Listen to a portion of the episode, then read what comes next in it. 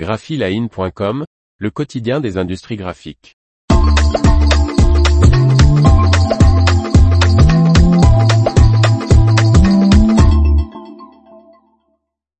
Nouvelle règle d'étiquetage des vins, un vrai casse-tête graphique. Par Martine Lauré. Deux nouvelles mentions, la déclaration nutritionnelle et la liste d'ingrédients, pourraient facilement rendre l'étiquette des vins illisible. Jusqu'à ce jour le vin échappait au règlement INCO concernant les informations à donner aux consommateurs sur les denrées alimentaires. Le 8 décembre 2023, l'étiquetage des vins devra rentrer dans le rang et afficher la liste des ingrédients et la déclaration nutritionnelle du précieux liquide contenu dans les bouteilles, bib, bag-in-box, et même proposé en vrac. Tous les vins commercialisés sur le marché européen sont concernés par cette nouvelle règle d'étiquetage. Petits producteurs, coopératives, négociants, groupes viticoles auront deux ans pour se mettre aux normes et écouler le stock déjà embouteillé et étiqueté.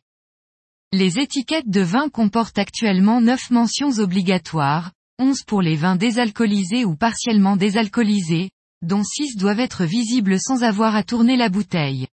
Indication du lot, de la présence d'allergènes et informations sur l'importateur peuvent être reléguées sur la contre-étiquette déjà bien encombrée de textes sur les cépages, la situation géographique, voire géologique, l'histoire du vignoble, les alliances avec les plats, etc. L'étiquette d'une bouteille de vin, collée horizontalement pour les vins de Bourgogne et verticalement pour ceux de Bordeaux, a une dimension qui varie de 8 par 8 cm à 10 par 15 cm.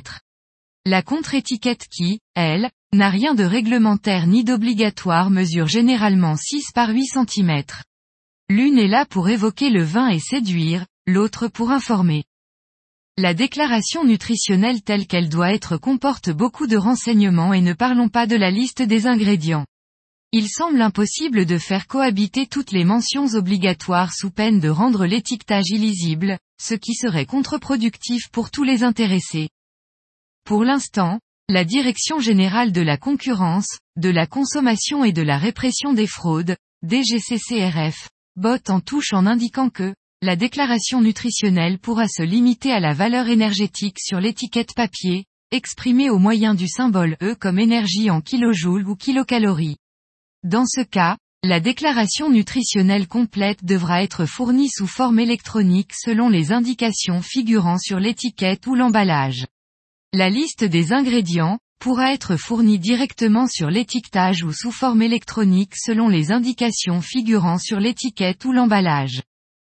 À quel mois de l'application du règlement des zones d'ombre subsiste donc quant aux éléments qui doivent figurer obligatoirement sur l'étiquette ou par défaut sur la contre-étiquette?